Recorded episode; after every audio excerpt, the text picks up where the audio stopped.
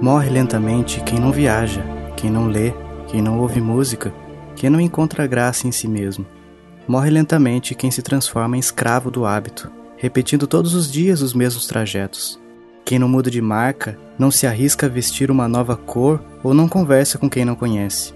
Morre lentamente quem evita uma paixão, quem prefere o negro sobre o branco e os pontos sobre os is em detrimento de um redemoinho de emoções, justamente as que resgatam o brilho dos olhos, sorrisos, corações aos tropeços e sentimentos.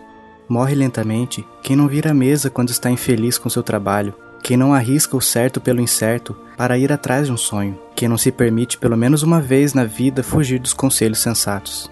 Morre lentamente quem passa os dias queixando-se de sua má sorte ou da chuva incessante.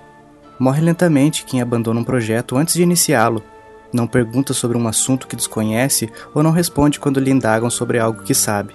Evitemos a morte em doses suaves, recordando sempre que estar vivo exige um esforço muito maior do que o simples fato de respirar. Somente a perseverança fará com que conquistemos um estágio esplêndido de felicidade.